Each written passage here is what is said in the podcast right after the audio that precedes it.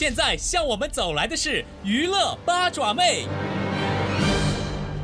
嗨，八爪妹，我来啦！如今有很多很大牌的电影或者是影视界的明星，当年居然是以歌手身份出道的，当年也没有因为唱歌走红，反而是转换了身份成了演员，才瞬间爆红。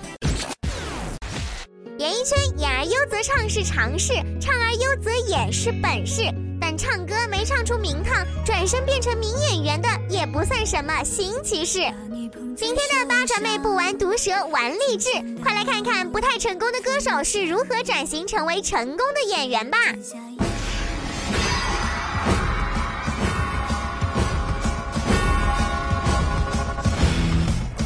在今年国庆档上演的电影可以分为两类：黄渤参演的电影以及票房不好的电影。黄渤主演的电影《心花怒放》以一天一亿的票房刷新了国内电影首周票房纪录，另外两部也是轻松过亿。以此，黄渤参演电影的票房总额已经超过了五十亿元人民币，得名“五十亿帝”，成为华语票房灵药第一人。之前有说过，我之前有说过，我跟几个导演，我说别凑这么齐了吧，我，但说了想想也没有用。那演员他比较被动，你没办法。这个在一个好档期，大家都希望能够碰到一个好的档期。其实每一个戏也都不是一起拍的，它都是分开拍的，在每一段投入每一段的努力。呃，因为这三个是完全三个不同类型的戏，三个人物的状态也完全不同。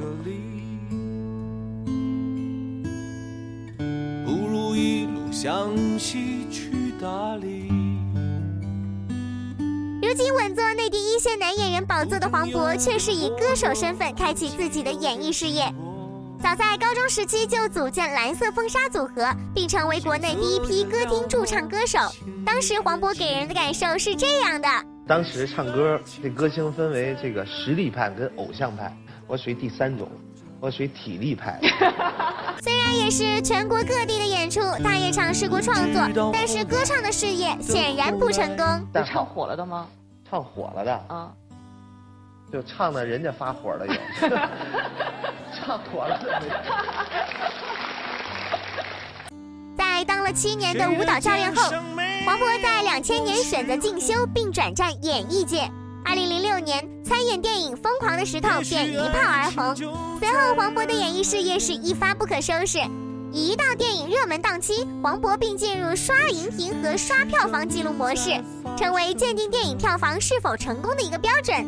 国庆期间，代表各剧组上综艺节目，又开启了刷脸模式，成为了综艺节目影响力是否够大的标准。可以预见啊，年底颁奖季，黄渤必定开启刷奖模式。届时能否请来黄渤颁奖会，成为颁奖礼能否成功的一个标准。演员做到这个份上，谁还会去当歌手呢？等着，也许故事正在发生着。不信你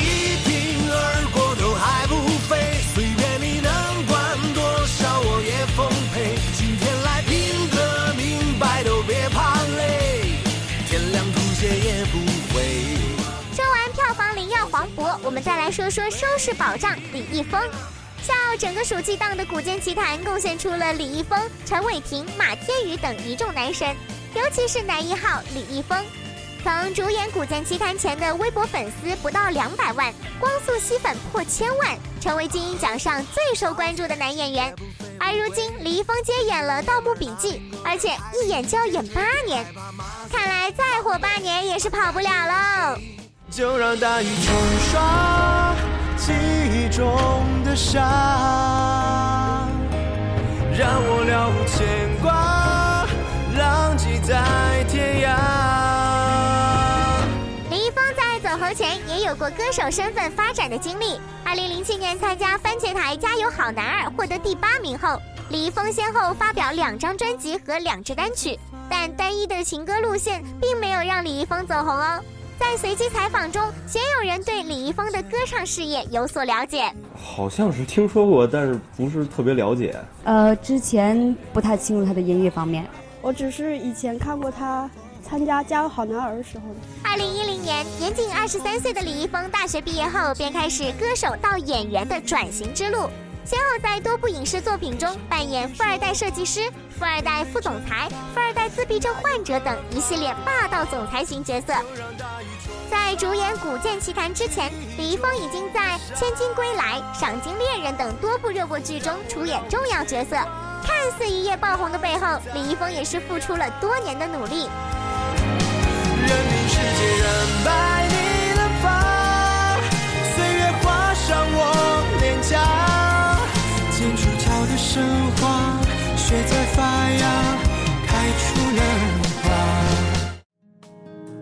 七年的《加油好男儿》，大家似乎都意识到了演戏比唱歌更有前途这个道理。冠军井柏然凭《等风来》成功进军大荧幕，亚军乔任梁也参演了多部的影视剧。季军付辛博明年也要凭借新剧《翻书传奇》再战电视剧市场。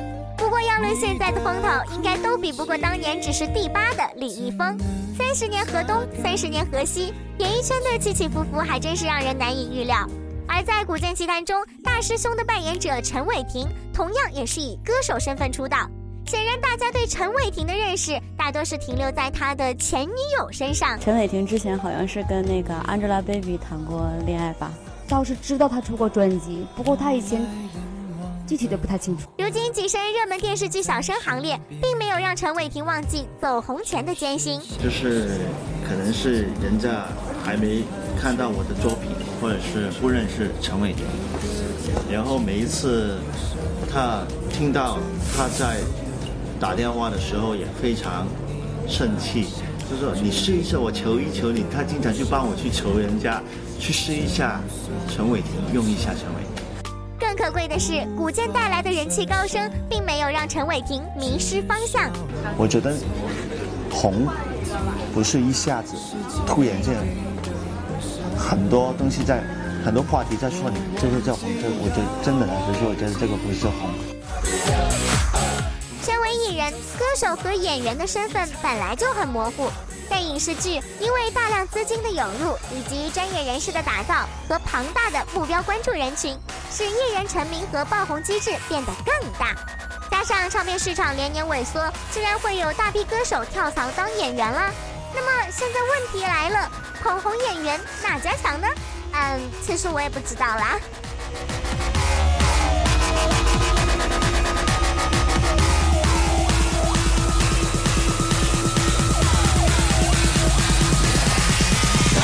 声音。